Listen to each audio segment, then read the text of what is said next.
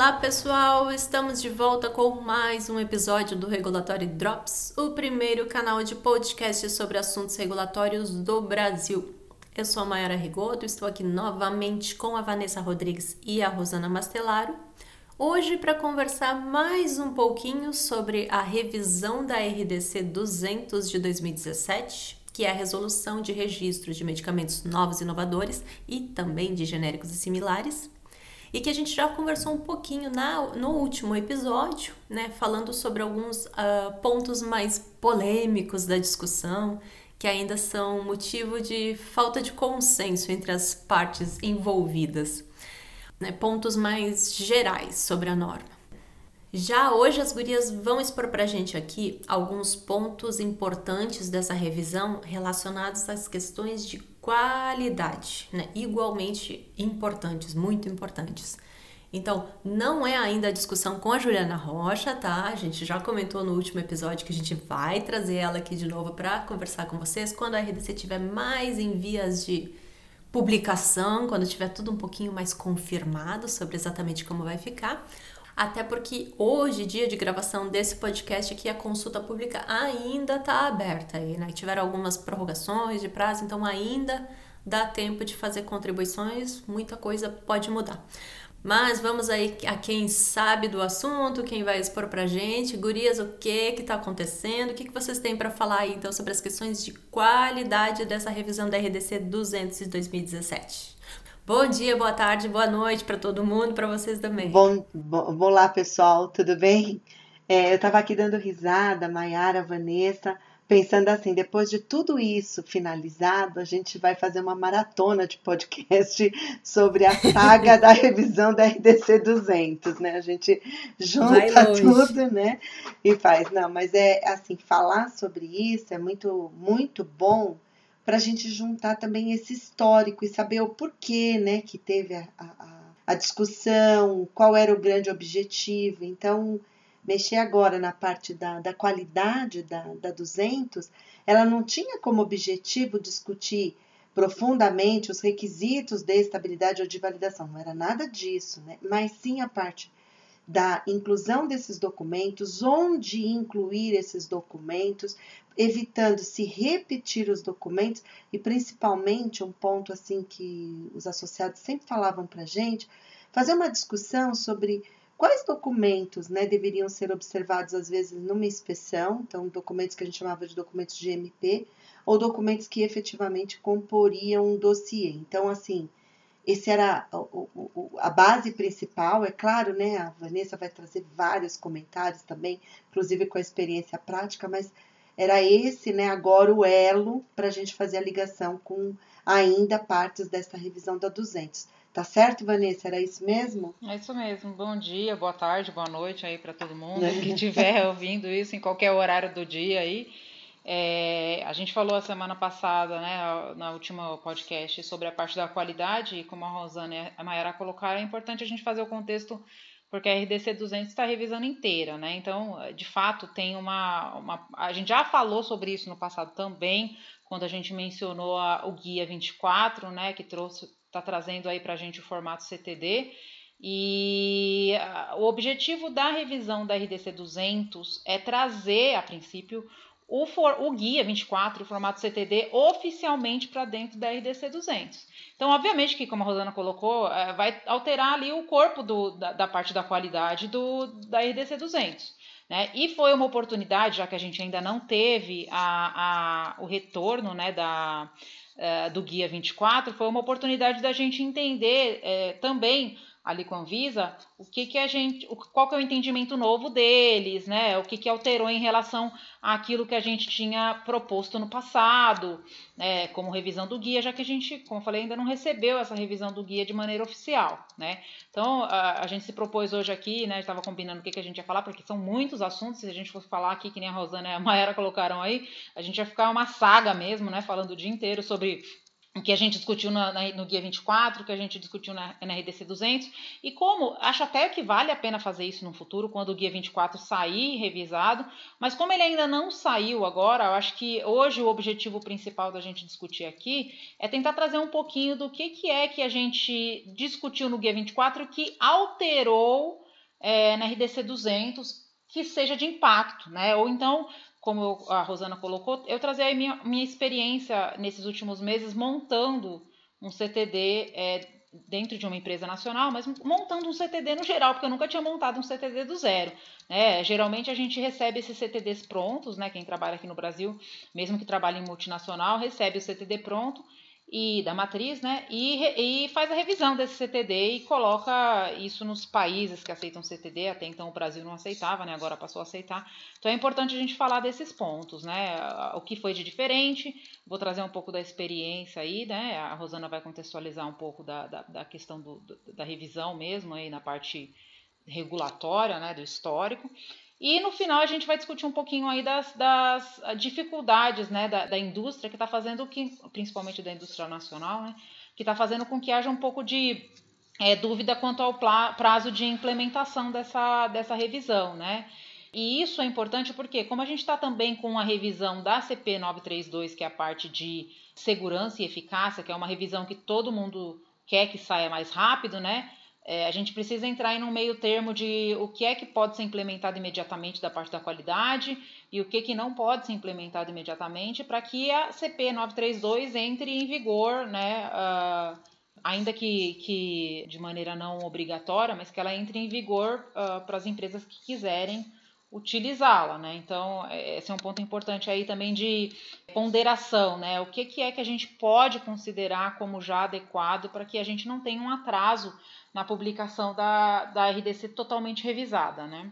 E só fazendo um adendo, a gente já tinha comentado no último podcast que essa RDC ela tinha sofrido uma prorrogação, né? Era até dezembro e daí foi até o dia 28 de fevereiro e agora parece que teve mais uma prorrogação de novo até metade de março, isso, né, Rosana? É. A prorrogação se deu, Mayara, porque teve uma nova invasão lá e foi suspenso novamente, né? Foi retirado o Form SUS, que era o formulário das contribuições. Então, isso prejudicou né, quem ainda não tinha feito ou ia fazer, e mais ainda, né? É, infelizmente, né, essa fragilidade, eles querem substituir esse formulário.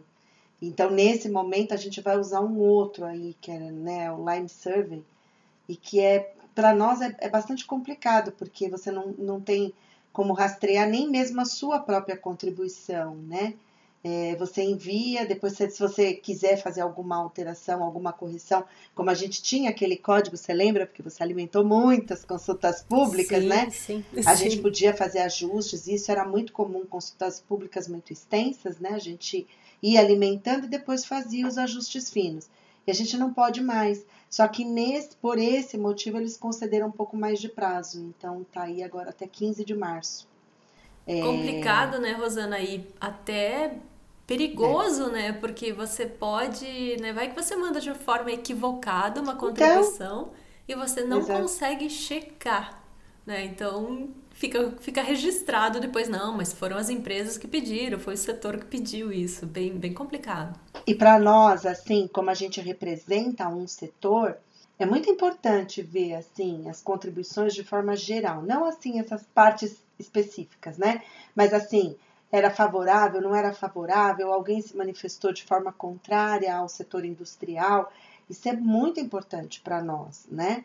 E a gente já teve é, experiência. Até porque estamos falando de um processo de consulta pública. Né? Pública, né? exatamente. Todo mundo acostumado com essa forma é. transparente de fazer contribuições, todo mundo enxergando o que todo mundo contribuiu. É, eu quero acreditar que também, né? Eu quero acreditar, e outra, a gente também vai sempre procurar trabalhar dessa maneira, que teremos mais audiências depois públicas, né? Porque a gente precisa saber o que foi, o que, que aconteceu, né?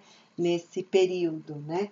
Mas é, é, uma, é um grande, uma grande perda para nós. Aí, por esse motivo, é, três, basicamente três que são mais importantes para nós foram prorrogadas, né? Que é essa da, da 200, né? A 931 e a 932. A 931 é mais aqueles documentos, né, os assuntos de petições que a gente nem conversou por enquanto, e a 989, que era aquela disponibilização de bulas em, nos medicamentos, principalmente para aquela aqueles MIPs, hum, tá? Sim. Aquela quantidade de bula, lembra? Sim. Então essa também tinha encerrado o prazo, como teve prejudicou um pouco, eles consideram que prejudicou um pouco, nós conseguimos colocar. Mas algumas pessoas podem ter ficado prejudicadas com essa vai e volta do Form SUS. Também prorrogou a 989 até 4 de março. Então, só por esse motivo, né? Porque senão parece que a gente avisou lá atrás e agora estava errado, né? Mas é isso, bem lembrado, bem lembrado, Mayara. Obrigada aí pelos detalhes, Rosana. Mas e entrando no nosso assunto de hoje, então, em as questões de qualidade, quem que vai começar puxar é, os tópicos? Falando, Vanessa, é. nossa lá, expert é, na área ó, técnica aqui, tá com a lista pronta aí? É, a lista tá na cabeça, a lista me, dela me, tá na me cabeça. Me né? interrompam né? e falem os seus pontos também, porque eu sei que todo mundo tem aí a sua, sua experiência com tá. isso, né? Mas o primeiro ponto que eu queria falar aqui era sobre as diferenças entre a RDC 200 em revisão agora e o Guia 24, né, para a gente ver o que, que é que mudou de entendimento com a Anvisa. Então, quem participou da revisão do Guia 24 vai lembrar que a gente tinha uma grande preocupação quanto ao formato que a Anvisa estava colocando no Guia 24 dos documentos regionais. Então, o que é documento regional aqui? Dados brutos de validação, os relatórios completos de validação analítica, a parte de recipientes, né, que é, a gente tem que mandar relativo ao lote que a gente está mandando, ao biolote ou lote de estabilidade, vai depender se é inovador ou se é genérico, né? Tanto o controle de qualidade do fabricante do recipiente, que já era uma coisa que vai dentro do CTD, quanto o controle de qualidade do fabricante do medicamento para aqueles recipientes, que é uma coisa regional. É, a parte de degradação forçada, né, da RDC 53, essas as ordens de produção que já estavam no regional antes, essas coisas elas estavam antes, principalmente a parte de é, degradação forçada e validação analítica, elas estavam é, dentro do formato geral do CTD. Então, o relatório estava dentro do formato geral do CTD, o relatório de degradação forçada estava dentro do P51, se eu não me engano, que era a parte de caracterização de impurezas. E a parte de recipientes, que essa ainda não mudou, mas que eu tenho fé que a gente uh, consiga alterar, ela estava também dentro da parte ali de recipientes como uma, uma, uma informação adicional. Então, quem está acostumado a trabalhar com formato CTD sabe que uh, o formato CTD está dividido em Drug Substance e Drug Product, e dentro de Drug Product a gente tem todos os componentes do drug product, então recipientes, desenvolvimento farmacêutico, estabilidade, a embalagem, a parte de caracterização de impurezas. E dentro de recipientes é, normalmente no formato CTD, é mandado a, a especificação né, do, do, do recipiente, ali, o método que você usa, se for farmacopeico, você não precisa nem enviar o seu método individual, que isso era uma outra coisa que estava no Guia 24, que eu vou comentar agora. E uh, os laudos do fabricante do recipiente, normalmente, só que são enviados, né? Então, uma coisa que a gente ganhou, que eu percebi que está mais aberto e que acho que é uma tendência de estar, já veio até da Anvisa isso, é que uh, o Rafael, o gerente, né, ele, ele uh, colocou que realmente não, não haveria necessidade de enviar o método próprio da empresa quando o produto segue, é, o recipiente né, segue uma monografia farmacopeica. Né? Até a, a verificação, isso que a Rosana está falando entre GMP, o que é GMP e o que não é GMP, essa parte de verificação de segmento de boas práticas, né? E de segmento, por exemplo, de uma farmacopeia que você diz que utiliza, ela é a, avaliada dentro das auditorias de GMP, né? especialmente para recipientes. Uhum. Então, isso é uma coisa que é, vem de encontro com, essa, com isso que a Rosana colocou, de não ficar mandando a mesma coisa sempre. Recipiente, por exemplo, lactose. Tem todo o dossiê, tem lactose. E toda vez você tinha que mandar o seu método de lactose para a Anvisa. Né? Então, não, sendo que você segue, por exemplo, USP, BP, BP, enfim. É, então, uhum. observou-se que não haveria essa necessidade, e, e eu acho que é bastante válido, porque agora, e isso já vai de encontro também com a experiência que eu tenho, é, é só você incluir a referência né, do recipiente e não há necessidade de enviar, por exemplo, se ele segue completamente farmacopeia, tá? Lógico que se ele tem algum teste específico, por exemplo, microbiológico ou é, solventes residuais que você faça que tem que apresentar, aí você apresenta isso à parte, né? Mas se ele segue completamente a farmacopeia, é só mencionar ali no quadrinho de recipientes que ele segue a farmacopeia e não há mais a necessidade de enviar é, o seu método individual interno. Eu acho que isso foi uma grande é, um grande, uma grande vitória né, para a gente na parte de recipientes, principalmente de re, diferença do que estava no guia, porque no guia era claro que a gente deveria continuar enviando uh, os métodos individuais. E isso é tão novo que isso foi falado numa reunião.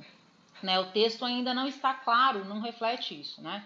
É, e, e, provavelmente o texto final vai refletir, mas isso foi falado durante uma reunião que o Rafael realmente é, colocou, não, de fato isso é uma repetição de dados e se a empresa segue a farmacopeia, não haveria por que a gente pedir para que ela é, mande o método interno dela, né, para a gente ficar olhando, porque é uma coisa que, é, inclusive, eu acho que eles nem, nem avaliam uma vez que você declara que, a, que segue a farmacopeia, porque eu nunca recebi, por exemplo, uma exigência dizendo, ah, esse seu método é diferente da farmacopeia. Né? Até porque não tá. Geralmente ele é a cópia fiel da farmacopeia traduzida por português existe a necessidade de você ter esse documento interno, né? Não é que nem nos Estados Unidos que o pessoal pode abrir a farmacopeia uhum. na bancada porque a linguagem é a mesma linguagem deles. Então existe a necessidade de você ter esse documento interno, né, traduzido para o português, que é a cópia da farmacopeia traduzida para o português, mas não existe mais a necessidade de envio desse documento, não vai existir mais, né? A necessidade de envio desse documento dentro do CTD, né, Rosângela? Rosângela. Oi, Rosângela voltou. Nossa, primeiro de 2021. Rosana. Vanessa, sabe que quando você falava, e Maiara, eu lembrei que acho que a gente precisa dar um passinho para trás, porque a gente esqueceu de comentar que neste caso a gente ainda não tem uma consulta pública. Essas discussões estão sendo prévias à consulta pública, certo, Vanessa? Isso, exatamente. Né, eu achei importante, porque agora depois você falando tudo isso, eu falei, nossa, se a pessoa quiser saber onde é que isso está O número da CP, né? né? da qualidade. É, então, é assim, que também é algo muito bom, e exatamente eu lembrei disso, porque eu ia comentar com, com você, você sabe, você participa dessas reuniões também. Teve uma, inclusive, que teve uma pessoa da GGFIS que explicou para o grupo qual é a visão da inspeção, né, diferente também, porque a gente também não pode dizer assim, ah, não, se fôssemos seguir de uma maneira simplista, que não era o caso, tá? Ah, então também não preciso pôr nada de validação, porque olha no, na, na, na auditoria de boas práticas. Não é assim, porque ali o foco dela é olhar se você está cumprindo, né, se o processo reproduz aquilo que você é, estabeleceu no seu procedimento. E no momento de registro, você quer ver se o, se o teu procedimento vai ser capaz né, de de é, né, garantir aquela qualidade que você estabeleceu, né, especificação do seu produto, né?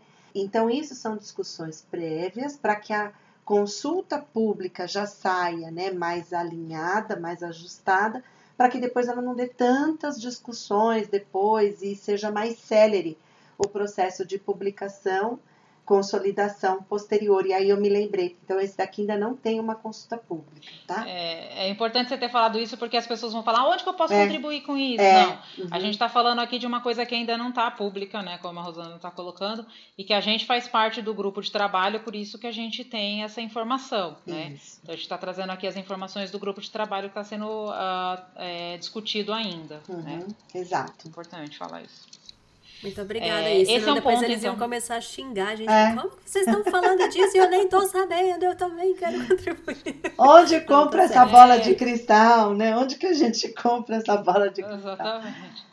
É. Bom, esse é um ponto que eu achei importante, né, da, da, dessa, desse grupo de trabalho, mas tem outros, mais até impactantes, porque esse era importante, mas ele é aquela coisa, né? Você manda e eu garanto que quase ninguém tem exigência, porque todo mundo, quando fala que segue a farmacopeia, segue a farmacopeia, né? Não é siga a farmacopeia mais ou menos, realmente a pessoa fala que segue a farmacopeia, ela segue.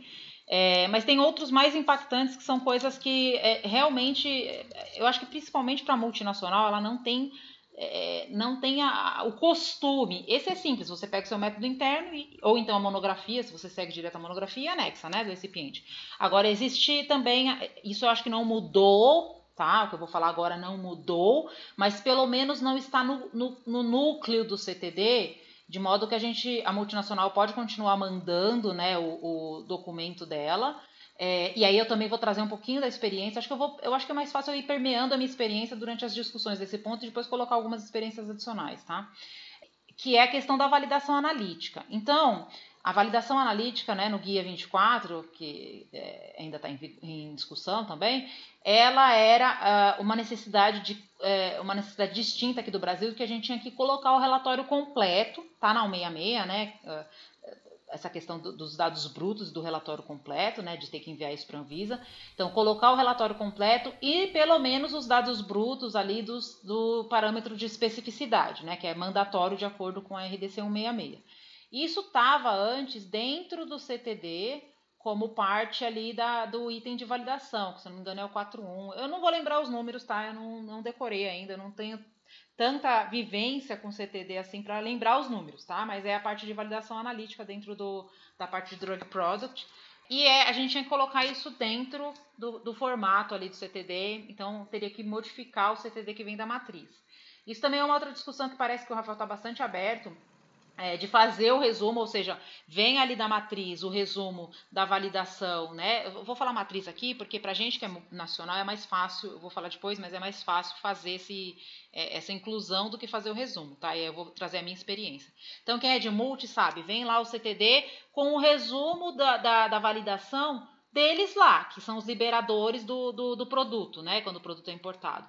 Então, vem ali quais foram os parâmetros que eles testaram. Geralmente vem uma tabela, que é muito parecida com a tabela que a gente tem no, no DPED, no DDCM, com o parâmetro, critério de aceitação e os resultados. Né? É importante que essa tabela, de qualquer forma, mesmo que seja um resumo, ela mostre uh, exatamente se você cumpriu com seus parâmetros de aceitação, quantos forem seus parâmetros de aceitação. Por exemplo, na parte de especificidade, você pode ter três, quatro parâmetros de aceitação que estão relacionados à adequabilidade do sistema, que estão relacionados à, à, à interferência analítica, né? Então você tem que deixar bem claro nessa tabela, uh, dentro do CTD, no formato mundial, vamos dizer assim, quais são os, pa os parâmetros né, de aprovação e quais foram seus resultados dentro daquele parâmetro. Isso geralmente, quando você é de multinacional, vem da matriz já tudo resumidinho.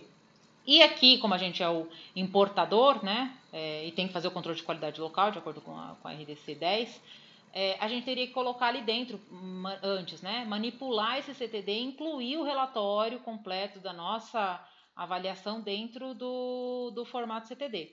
E parece que a Anvisa está um pouco mais aberta a que essa parte de relatório, independente de ser da matriz ou não, só, a, gente ainda só não sabe se vão cobrar que a matriz também envie o relatório completo, mas que o local que a gente tem que enviar o relatório completo de acordo com o 66, né, é outra norma que pede isso, não é só o guia, que ele seja colocado lá na parte do regional também, ao invés de permear o CTD como o, o, CTD original, né, o CTD global. Isso é muito importante para a multi, porque assim ela não precisa manipular o CTD, ou a gente não precisa manipular e fazer uma versão Brasil desse CTD, né?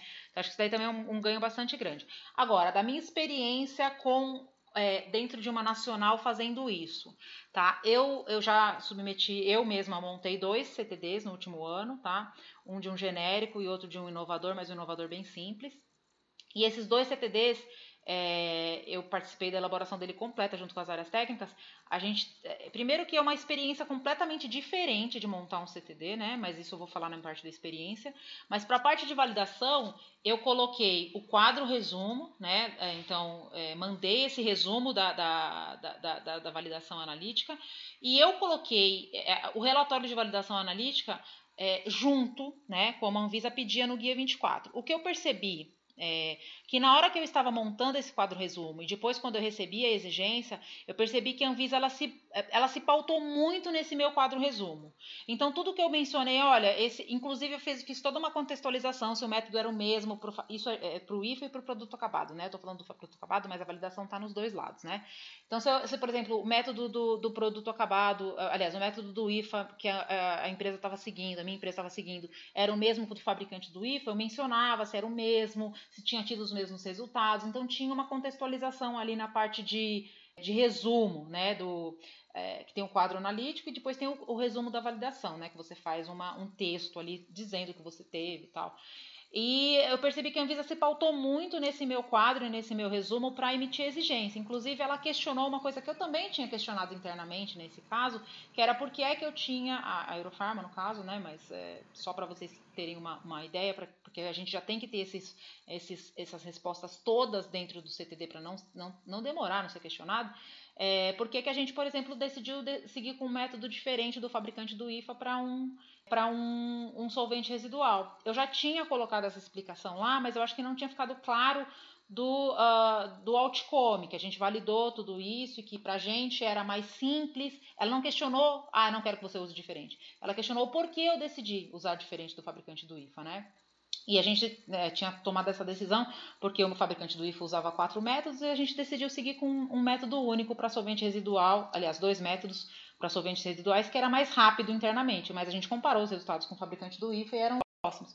Então faltou um pouquinho de explicação, mas é, eu percebi que ela não foi como era antes nos questionamentos do relatório, né? Então, ah, por que, que você seguiu com essa, com essa, com esse, por exemplo, parâmetro essa, essa, essa, faixa de aprovação para tal parâmetro, né? Porque tudo isso já estava justificado. Então eu achei que eu acho que a Anvisa tende a seguir a avaliar mais esses resumos e talvez com o tempo, e eu acho que durante, se eu não me engano, durante os, os, as discussões o Rafael chegou a falar isso, Talvez com o tempo e ela avaliando o relatório e avaliando os nossos resumos, ela perceba que não precisa mais do relatório final, porque os nossos resumos estão adequados, né? E aí a gente possa partir do, do, parar de mandar esses relatórios finais para a Anvisa e isso realmente ficar como um documento interno de avaliação de auditoria. Né? Seria um grande ganho também, né, para as empresas, né? E, e, é, mas requer um aprendizado. Para ela também, claro, né? Não precisa ver. É, requer um aprendizado e requer confiança, principalmente. Uhum. Você precisa confiar que aquilo que a empresa está colocando como resumo é aquilo que está no relatório. A gente tem que pensar que a Anvisa tem 20 anos, são 20 anos avaliando o relatório é, completo de validação. É difícil você é difícil para a gente também, porque, experiência própria novamente, quando você está fazendo o resumo da validação, se você não é analítico, é que eu já trabalhei no analítico, por isso que eu consigo fazer, mas se você não é analítico, se você está dentro do regulatório, por isso que CTD tem que vir do, do, do, da equipe técnica, né? Regulatório é importantíssimo, mas se não tiver experiência da equipe técnica, não constrói um CTD de qualidade. Quando você está fazendo esse resumo dessa validação, você ter essa experiência do que é que a Anvisa questiona normalmente, para você antecipar esses, esses, esses questionamentos e colocar todas as justificativas, de modo que esse relatório seja relevante depois, porque você já respondeu todas as perguntas da Anvisa, né? É, eu realmente acho que com o tempo e com a nossa experiência de, de construir isso, isso vai acabar não sendo mais obrigatório, né? A gente vai realmente partir.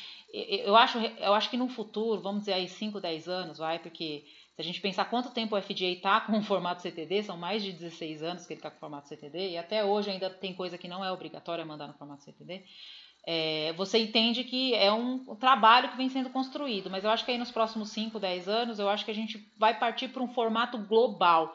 Eu acho que a Anvisa não vai ser diferente do CTD que a gente manda para a Europa, do CTD que a gente manda para o FDA. Lógico cada um deles tem a sua particularidade, mas se a gente olhar hoje o que o FDA é particular em relação à Europa, ao EMA ou ao MHRA, agora né, a Inglaterra que está separada né, do, da, da, União Europeia, uhum. ou TGA, ou Health Canada, não vou falar de Japão, que o Japão é a parte, tá? Japão tem o formato dele à parte. É, é uma Eu já trabalhei com o Japão, é uma experiência completamente distinta de tudo que a gente tem aqui.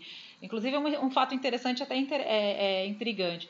Quando você faz alguma coisa errada no dossiê que você manda para o Japão e você tem que fazer uma, responder uma exigência, tem que mandar uma carta pedindo desculpas para a agência Nossa. japonesa. É verdade, Olha, quem não sabe. Cultural, é, né? É cultural. Então cultural. você tem que mandar uma carta pedindo oh. desculpa junto com, junto com o seu cumprimento de exigência. Se foi algum erro, né? É, que você é, não alguma coisa que, tá, que você tem que justificar e tal, mas se foi algum erro, você tem que pedir desculpa. É cultural mesmo. Então, o Japão é uma coisa totalmente à parte. Mas as outras grandes, elas já têm um formato muito próximo. E se a gente olhar as particularidades, tem particularidade? Claro que tem. Se a gente olhar, por exemplo, a parte de, de registro do FDA, eu acho que o FDA é o mais particular de todos. Mas não é que nem a gente hoje, né? Se eu pego um dossiê, eu já trabalhei com dossiê de todas essas agências, né? De empresas internacionais, CTD que eu tô falando da, dessa discussão da RDC 200 que está flexibilizando, que a gente está mencionando as flexibilizações, né? E eu mando isso para uma empresa internacional, ela vai olhar isso, ela vai falar, mas que, que tanto de coisa que tem aqui no meio aqui que não é do formato, ela vai mandar tirar, porque não é comum, né? Mas eu acho que a gente está com essa primeira, com essa discussão aqui, que ainda não é CP, a gente está mais próximo, e eu acho que quando sair a CP é capaz a gente ficar mais próximo ainda, e eu acho que com o tempo e com a confiança da Anvisa é capaz de ficar mais próximo ainda e até hum, assim muito uh, muito globalizado mesmo, né? É, eu não acho que a gente vai demorar muito para ter uma coisa bem, bem harmonizada aí é, com a Visa. Se a gente fazer nosso trabalho certo, né? Tem que fazer certo. Não é mandar um negócio todo esculhambado lá para a Anvisa, né? Todo cuidado aí, formato CTD e montar as coisas bonitinho, né? O que é interessante do que você está colocando, Vanessa, é que por um lado você diz, né, de um envio em questão de volume, um envio menor, né, de documentos menor. Entretanto, você destaca, sim, que é mais robusto, né? Porque tem a discussão, Sim. tem a, a, o convencimento, que eu digo, não, não é um convencimento no sentido é, é, ruim da palavra, né? É pela demonstração, demonstração, né? Você demonstra que tá ok. E até mesmo eu ia te falar, quando você fala de manipula, né? A gente está dizendo no sentido de customizar, você não tem que ficar fazendo um monte de ajustes, né? É nesse sentido, né? É, então todo mundo vai ganhar, todos vão ganhar depois, né? É, o setor, por mais trabalho que dê, ele ganha em conhecimento, né, em, em expertise, a, a, autoridade recebe documento mais robusto e, e com menos informações para aquele momento, e essas informações podem ser checadas em outros momentos é, aí, né? Como na, Exatamente. A gente tem que pensar Exato. que a gente está indo para o ICHQ12 e que a gente tem ali o que é condição estabelecida, que é o que é crítico. Eu acho que a fala do Rafael é muito fortuita quando ele fala que é, hoje o CTD ele é uma, uma coxa de retalhos e muita repetição, né? É, eu tive, a gente teve uma reunião pessoal com o Rafael para discutir o formato desses dossiês que a gente mandou ano passado. A gente que eu digo Eurofarma, né? Isso não é informação é, é uma informação não confidencial, a gente já mandou dois, e, e, isso é uma informação que eu já coloquei em outros fóruns mesmo. Essa experiência é muito importante de ser compartilhada. É, eu não, é, quando eu falo minha opinião, eu não falo em nome do Eurofarma, mas a experiência que eu tenho é em nome do Eurofarma, então eu preciso falar sobre isso. Mas o interessante que ele colocou é que é, todas as empresas fazem isso e não é porque as empresas querem fazer, é porque o formato do, do checklist da Anvisa hoje permite que você repita muitas informações. E uma coisa importante que a Rosana colocou agora, não tem contexto. Você pega o checklist e você joga o documento ali dentro. É, você não é. faz uma contextualização. Né? O que é diferente do CTD, onde você tem que fazer toda uma contextualização. Não é para você copiar no CTD. Quem já teve experiência de montar o CTD sabe que não é para você copiar no CTD aquilo, ah, o relatório. Você tem que olhar os dados e fazer uma, uma, uma, uma, uma explanação daquilo. Por que, que você fez daquele jeito? Como que aquilo se correlaciona com, com o IFA? Você vai falar sobre produtos de degradação, por exemplo, que é o próximo tópico, né? Que também está agora no regional. Você vai falar sobre produtos de degradação no produto acabado, você vai puxar lá o que, que é que o fabricante do IFA falou sobre produto de degradação no IFA dele. E por que, que o seu perfil de degradação é diferente? Quais são os seus recipientes? Por que, que você fez, é, por que, que você escolheu esses recipientes no estudo de compatibilidade? Então, assim, cada vez mais a gente se, se é, se aproxima de um documento que não é um livro. A gente falou isso quando a gente falou do guia CTD, né? O guia 24, quando a Ju teve com a gente. Isso é um livro, é a história do seu produto. Não é um ajuntado de documentos que você joga ali e simplesmente é, deixa para a Anvisa é, acreditar que tá que bom, é. né? É, é não, e, e acreditar... entender o que é que você fez, né? Porque você joga ali um monte de relatório de validação diferente do que, como é minha experiência aqui. Você fez outro método diferente do fabricante, outro método diferente da USP, não explica por que, que você fez isso, por que, que você chegou nessa conclusão que o método da USP ou do fabricante não era adequado, simplesmente resolveu fazer o seu, né? É lógico, a gente não tem obrigação de seguir USP nem método do fabricante, mas existe uma necessidade de explicação ali, por que, que você decidiu trocar um método? Por que, que você decidiu é, fazer o seu próprio método? Porque isso é um desenvolvimento que gasta tempo. Então, se você decidiu fazer uma coisa diferente, por algum motivo você decidiu. Senão você tinha copiado da USP, copiado do fabricante do IFA, né? Então, tudo isso na parte de validação é importante. E na parte do produto, do, do produto de degradação, que é o outro tópico que também foi para o regional agora, que estava na parte de caracterização de impureza, se eu não me engano é o 5.1. Não vou lembrar os números, tá, gente? Mas é na parte de caracterização de impureza é, e que o Rafael também colocou que agora pode ser colocado no regional. Lógico que a gente só vai saber aonde, qual vai ser o número do regional quando sair a CP e o guia 24 revisado, tá? Mas que já está se sinalizando que isso pode ir lá para o regional. É, existe ainda toda uma necessidade de discussão dentro do CTD, dentro do Pharmaceutical Development, que fala sobre impureza ali, dentro da própria parte de caracterização de impurezas, de como você chegou naquele perfil de impurezas, mas não necessariamente o relatório vai estar ali. E também acho que com o tempo a Anvisa também vai deixar de pedir esse relatório conforme ela for vendo que a gente vai fazendo uma discussão robusta em cima dos dados que a gente tem no relatório, porque acaba sendo replicado, né? Quando você vai fazer a discussão, eu copio, por exemplo, eu copiei lá o quadro de balanço de massa, coloquei lá no Period Characterization, lá na parte do CTD. E esse dado está lá no relatório também. Então acaba que ele fica repetido. Só que hoje a Anvisa ela quer ver para ver se você está fazendo uma discussão robusta e ela vai dando feedback para vocês, né? Para quem for colocando o CTD. Eu assim, eu não posso deixar de dizer que quem tem um documento esse ano de 2021, gente, que, que puder colocar ele no formato CTD, peguem, formato, peguem uh, submissões mais simples, um genérico, por exemplo, o que eu fiz foi um genérico de um fármaco super solúvel, então era uma, uma coisa mais simples mesmo para testar o formato.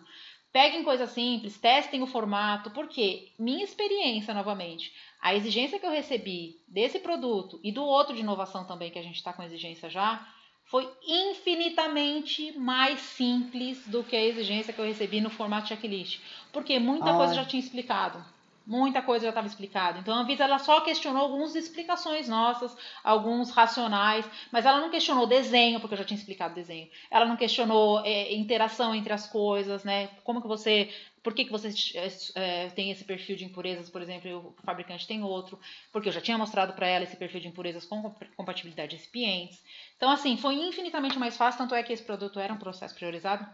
A gente está terminando a, a, resposta. O da COIFA que a gente recebeu, o negócio foi tão simples que eu, a gente está respondendo agora só porque o fabricante do IFA demorou um pouquinho, mas é, menos de é, em menos de 90 dias a gente conseguiu cumprir, mesmo com, com esse, todo esse negócio de Covid, lockdown e tinha lab work. Então, assim, é, tentem usar esse formato para receber esse feedback da Anvisa. Ela está aberta, inclusive, para fazer reunião e discutir uh, os, os, achados do seu, do seu dossiê que você colocar no formato CTD, porque essa é a proposta desse piloto que já está rodando. E acho que até vale agora a gente fazer o, o, o, o gancho com a questão da, da transitoriedade, porque todo mundo está preocupado com a transitoriedade, mas ninguém ainda, é, parece que ninguém está tá aproveitando esse tempo piloto que a gente está tendo já faz um ano, né? A gente já está um ano nesse projeto piloto. Só antes da gente pular para o assunto de transitoriedade, olha só que importante, galera, aí a informação que a Vanessa está compartilhando aqui com a gente, da experiência dela com essa submissão de dois processos aí já no formato CTD durante esse período do projeto piloto, que de fato realmente é muito importante, é uma oportunidade aí única para as empresas começarem a fazer, ver onde estão as dúvidas, aprender realmente como se faz esse novo formato, nesse novo processo, né? Mas antes de ir para a transitoriedade, o que eu queria perguntar é para a Rosana, que tem aí contato com muitas empresas o tempo inteiro, se vocês já têm algum número oficial, se a Anvisa divulgou, se vocês têm algum parâmetro para ver como que está o andamento de uma forma geral. a Vanessa tem uma experiência de dois processos, mas de uma forma geral, as empresas estão começando já a peticionar ou ainda estão muito é, tímidas? Olha, como que está? Isso que a Vanessa falou é super, super importante, né? Eu também acho, por mais que é sempre aquela história, né, de você é, vencer esse desafio de fazer diferente mas eu também acho extremamente válido que as empresas é, comecem a treinar esse, né, a, a desenvolver esse modelo. E, Mayara, a gente fez uma pesquisa, sabe, até mesmo para dar um norte para a Anvisa, né, por causa desse perfil diferente que a Vanessa falou. Será que quem, quem faz é porque é internacional, recebe tudo pronto? Será que a nacional está fazendo, né? Então, a gente conseguiu lá 52 empresas para responderem a maioria eram multinacionais mesmo, quase 70%, e 30% é, nacional. E o que foi muito, é, é, principalmente o que eles tinham objetivo de saber, era qual que era a maior dificuldade na implementação, se era o conteúdo, o formato ou a ordem dos documentos, né? E o que era o que a maior dificuldade apontada pelas empresas era em relação ao conteúdo ao formato e a ordem estavam mais ou menos ali na, no mesmo patamar. E se eu não me engano, né, Vanessa, o que o Rafael disse que ele gostaria que fosse mantido era a ordem, claro, né, da ordem dos documentos, era isso, né? Ele não tinha objeção dos outros pontos. E aí, quando a gente pergunta, né, se a empresa já submeteu, aí você tem quase 7, se já submeteu o dossiê em CTD, né, então 7% mais ou menos das nacionais submeteram e quase 60% das multinacionais que submeteram CTD. O restante ainda não tinha submetido, mas poderia responder em relação às dificuldades, entendeu? Né? O que, que elas estavam enfrentando dificuldade. E também o grande objetivo era a gente pegar o prazo de transitoriedade, que aí eu vou deixar primeiro a Vanessa explicar, falar da sua experiência, depois a gente conta o que, que foi mais ou menos o que a gente viu no resultado da pesquisa, que o grande objetivo nosso era embasar, é, porque a gente quer defender que não seja mandatório o CTD, mas assim, de novo, não ser mandatório, mas as empresas já começarem a encaminhar que é exatamente para aproveitar para fazer esse piloto que a Vanessa falou. Mas tornar mandatório, quando a gente teve todas essas discussões ainda, pandemia, variação cambial, né, tudo isso, a gente gostaria de ter um prazo maior para as empresas é, adotarem de forma mandatória. Esse era o nosso objetivo da pesquisa, pensando em Sindus Pharma. E do geral, né, a gente também atenderia os interesses da Anvisa. Mas eu vou deixar primeiro a Vanessa falar da dificuldade dela, dificuldade não, o que ela acha que seria um tempo razoável, a gente comenta em cima, a Vanessa sabe também do tempo dessa pesquisa, né? Qual que seria o tempo que a gente acha que poderia ser adequado para isso? É, eu, como eu falei, como eu já estou com essa experiência já há um ano aí, né? Eu, eu entendo os dois lados da, da, da, discussão da transitoriedade. Então eu entendo, a, eu já, já tive multi também, eu entendo a multi que quer que isso entre imediatamente, né? Porque eles têm uma um retrabalho gigantesco de picotar todo o CTD. Eu, eu trabalho com empresa internacional, mesmo estando trabalhando em nacional, eu tenho parceiros internacionais, picotar todo o CTD e formatar no formato de checklist, mas eu também, como experiência de montagem e principalmente de treinamento de equipe, entendo a preocupação das empresas nacionais. Eu acho que até esse foi um ponto que o Rafael colocou, qual que era a pior qual era o pior problema? Se era a montagem em si, o documento que você acabou de mencionar, ou se era o treinamento.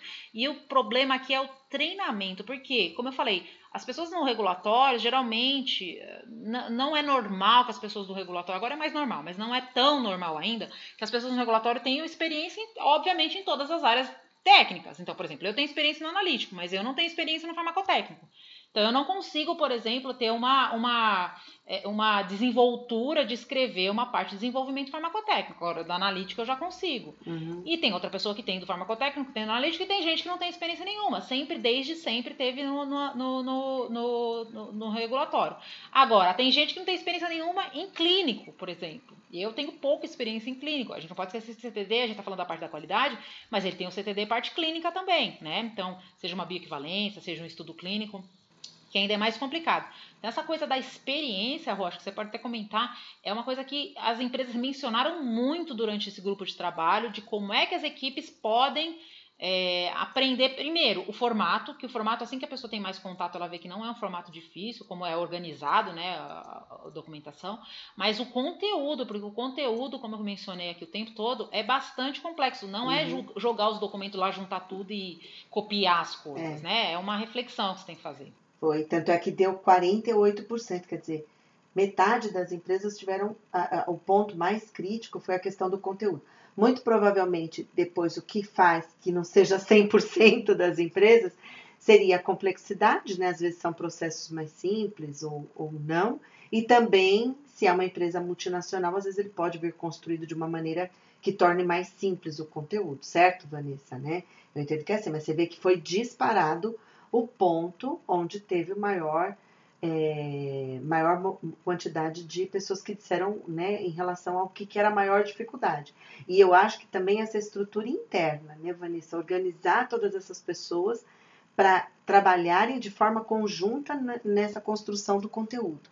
Também é outro desafio. Sim, porque, eu, eu né? acho que o, o formato ideal para uma empresa trabalhar nesse, é lógico que nem toda empresa vai ter essa condição, mas o formato ideal, na minha cabeça, como técnica e como regulatório, para uma empresa trabalhar no formato CTD, é você ter um focal point em cada área. Então, ali dentro do desenvolvimento, a gente tem, dentro do CTD, a gente tem uma parte de IFA, então tem que ter um focal point de um ou mais focais points, points de escrever essa parte de IFA. Tem a parte de recipiente, tem que ter um focal point que vai escrever a parte de recipientes, um focal point de desenvolvimento farmacotécnico, um focal point de desenvolvimento analítico, outro de validação analítica, outro de estabilidade. Então você tem que ter uns, algumas pessoas que, a princípio, depois, o objetivo é que todo mundo saiba escrever, obviamente. Mas a princípio, a gente tem que ter o focal porque o CTD ele é um formato regulatório também. A gente não pode esquecer que, por mais que a gente esteja falando aqui, ah, não vai precisar mandar o relatório, não vai precisar mandar o método, esses documentos eles existem, eles precisam existir dentro do sistema da qualidade da empresa. Então não é que eles vão deixar de existir porque o CTD está ali, né? Eles existem, eles existem em toda empresa multinacional, tem os seus POP, tem os seus métodos. E precisa ter alguém que traduza isso no formato, uma pessoa que está ali no dia a dia do documento original e que saiba traduzir isso num formato é, para Anvisa. E esses focal points, eles precisam se, se uh, comunicar entre si. Então, a, a, eu, o, formato que eu estou achando que mais faz sentido aqui, para mim, né, hoje que eu trabalho, é a gente trabalha hoje dentro da Eurofarma com um SharePoint comum, né? Uhum. Qual a gente tem o documento ali, CTD, o template, que a gente comprou um template, né, de uma empresa aí é, que fornece esses templates. E a gente é, fez, esse template veio em inglês, a gente fez a tradução para o português desses templates, tá? É, com autorização da empresa, obviamente. E a gente usa esses templates em conjunto com as áreas. Então ele está na rede de modo que todo mundo consiga trabalhar. E quando. Agora eu vou falar um pouco de tecnologia, que eu adoro tecnologia, tá? Só, mas só para vocês é, pensarem. A minha experiência hoje mostra que quando você tem uma tecnologia que te ajude, por exemplo, um SharePoint, no qual você consegue mencionar o nome das pessoas ali, você bota arroba fulano de tal, ele entra direto no documento, ele já vê o seu comentário. Então, hoje, a forma como a gente trabalha dentro da, da minha experiência, né? É uma forma muito colaborativa com esses focal points. É lógico, a Eurofarma, ela, ela, aí eu vou ter que puxar um pouco o saco da minha empresa, não vai ter jeito. Faz dois anos que a gente vem no treinamento, no treinamento de CTD, eu, desde 2017. Três anos. Três anos. Desde 2017, a gente estabeleceu um programa que uh, o Regulatórios, a princípio, foi o, o, encabeçou isso, mas agora já passou para as áreas técnicas, de treinamento do formato para todas essas áreas, e a gente escolheu esses focal points em 2018, né? Aí treinou esses focal point. Em 2019, a gente começou a, a, a, trabalhar com os templates e agora, em 2020, finalmente a gente colocou os primeiros dossiês. Então, assim, a gente demorou um pouco. Não é que todas as empresas precisam demorar dessa forma, mas é, você vê, escolha. Minha, meu, minha, minha sugestão para quem quer começar com isso de uma maneira mais rápida. Primeiro, tenha um template muito. Compre templates. Assim, fazer os templates são difíceis. É, templates prontos já vem com instruções de, de, preenchimento, seja que você tenha um programa que já faça isso automatizado, né, como tem vários programas no mercado que faz, faz esse formato CTD, ou se você não quer ter um programa porque é muito caro, compre o template Word, gente. Tem empresas que vendem template Word já com instrução de preenchimento, com dicas e tudo mais pegue esse template, é, traduza ele e coloque as particularidades locais, que foi uma coisa que a gente fez também. A gente pegou as instruções de preenchimento que era para o FDA, né? Esse template que a gente comprou era para submissão no FDA. E a gente é, incluiu informações para submissão do Brasil, né? As particularidades do Brasil, então essas questões de mandar dados brutos, onde que coloca e escolha os focal point, treine esses focal, focal point e tenha um sistema é, que seja uma rede centralizada, mas que as pessoas trabalhem em conjunto com isso. Né, estabelecer ali um, algum tipo de. A gente não consegue fazer reunião o tempo todo, gente. Não dá. Por mais que a gente queira, a gente não consegue fazer reunião o tempo todo, mas estabelecer uma, uma forma de, das pessoas terem o seu tempo de avaliação com base na, na ferramenta, né? De ser mais. dessa ferramenta ser mais colaborativa. E ali, a cada 15 dias, você estabelece um fórum de discussão em cima dos CTDs que estão sendo montados. Começa pequeno, começa com dois, três CTDs. Agora, esse ano, a, o objetivo da Aerofarma é ter 50% dos, dos dossiês locais já em formato CTD.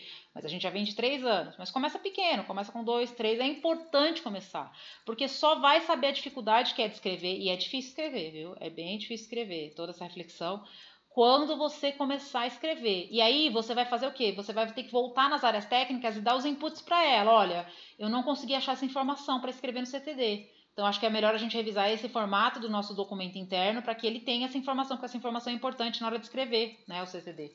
Porque senão você não, a pessoa não vai conseguir, é, é, não vai conseguir, quando for, daqui a três anos, se você esperar daqui a três anos for fazer o seu primeiro CTD, é, tudo bem, você treinou todo mundo, mas for incluir, iniciar a escrever o seu primeiro CTD, você não vai conseguir, né? Eu fiquei bem feliz com esse número que a Rosana trouxe aí, que é as empresas já estão fazendo, as nacionais, né?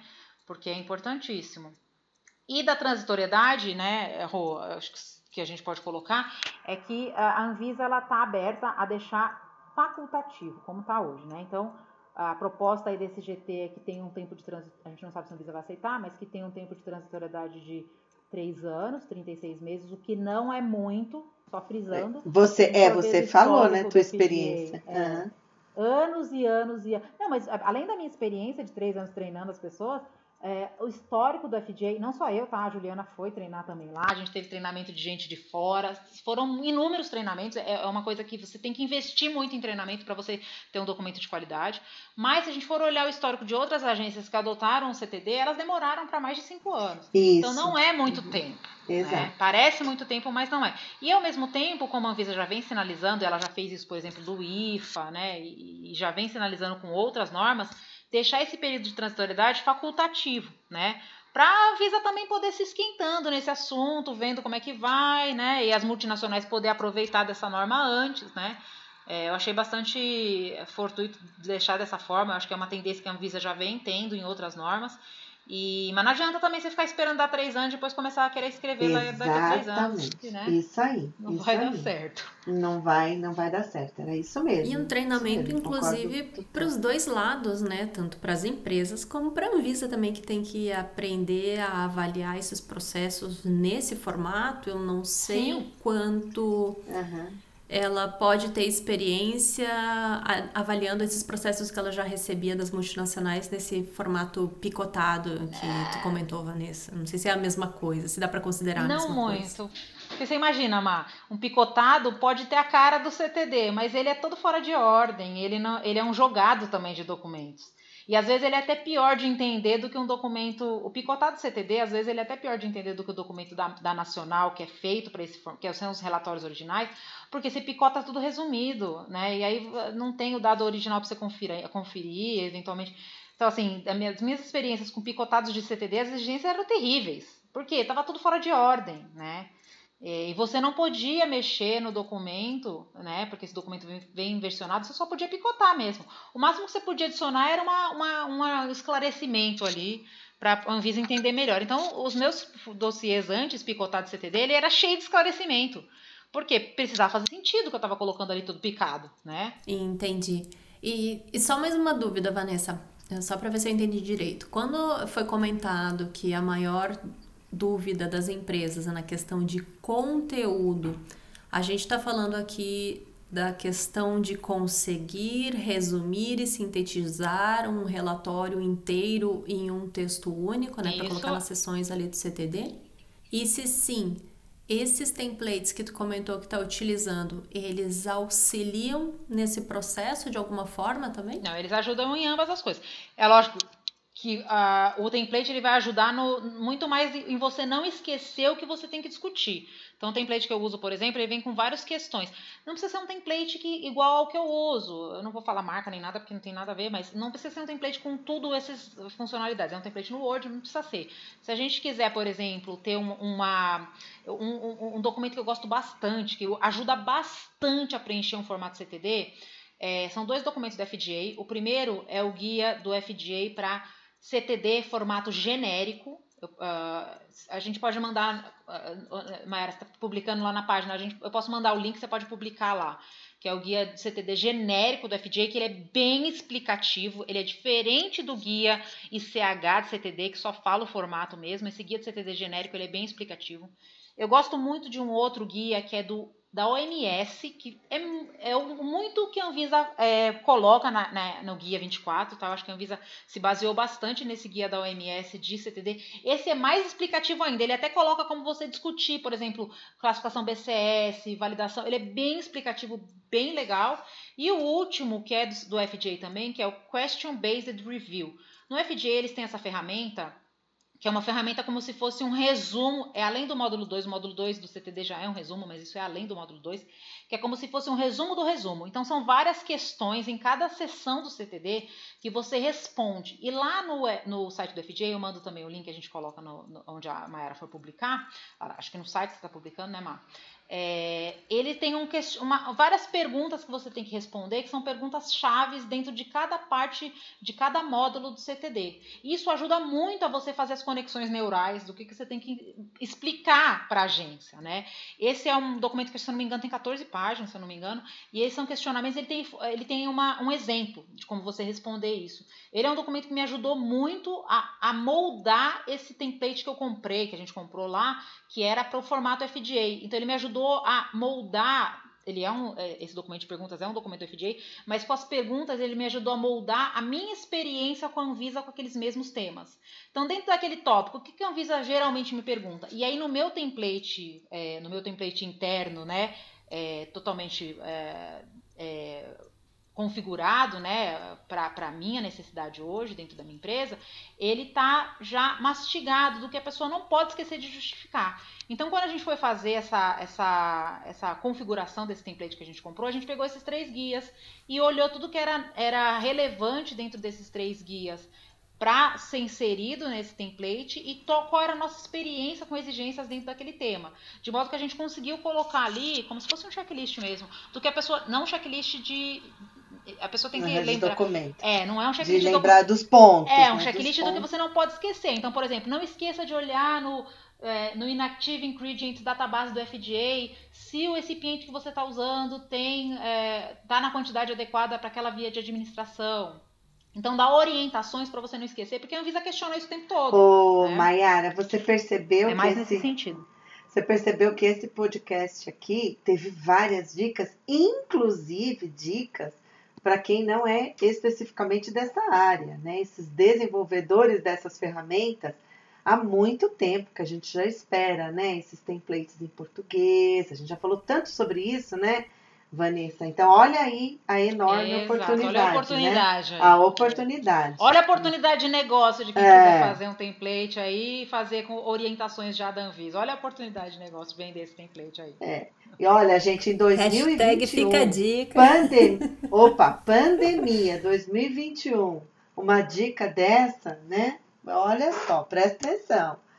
Gente, eu acho que que já foi, né? É, sabia que com três temas a gente ia chegar Nossa. em uma hora. Se a gente tivesse colocado um tema mais, ia passar de duas horas. Então. Com é certeza, assim. quando é. veio já foi a uma hora. Um tema tão facilzinho, né? Mas então era isso, gente. Esse é, foi mais. Omar, Oi, diga. Deixa eu só colocar, que acho que é importante, a gente está falando aí, como a Rosana colocou, não é uma CP ainda, então quando sair a CP, provavelmente a gente vai trazer mais alguns tópicos. Óbvio que a gente não vai ficar se repetindo, o objetivo de hoje justamente não era se repetir, sim trazer os pontos diferentes, e quando sair a CP a gente vai trazer novamente os pontos diferentes, então é uma série, como uma saga, né, que cada vez a gente vai adicionando aí é, dados adicionais. E aí a gente tem que trazer a Ju de novo, porque a Ju está fazendo esse trabalho e na hora que sair a CP já vai ser essencial. Ju está intimada de novo. Ah, tá. Eu sempre aviso ela, ó, vai lá que a gente falou de você. Nossa, a orelha dela deve arder toda semana, de tanto que a gente fala. Coitadinha, deve Mas começar é a semana aí. cansada, já não sabe nem por quê. Mas enfim, vamos encerrando o nosso episódio de hoje, que nosso tempo já estourou. Esse foi um outro episódio sobre a revisão da RDC 200 de 2017, uma discussão longa que vai longe ainda, tem consulta pública por ser aberta ainda, então fique ligado que a gente retorna com a Juliana ainda também para fazer mais episódios, fazer mais uma série aí sobre essa saga. Obrigada a todos que estiveram ouvindo até este momento aqui. Vocês já sabem, o nosso e-mail de contato é o info@regulatoriodrops.com. A gente demora para responder um pouquinho às vezes, mas não se preocupe que é normal, tá? Então era isso, gurias. Obrigada aí por todas as informações. Vanessa, principalmente, aí compartilhando um monte de experiência com a gente. A gente volta aí em breve com mais um episódio. Tchau, tchau, gente. Valeu, pessoal. Até a próxima. tchau. tchau. tchau.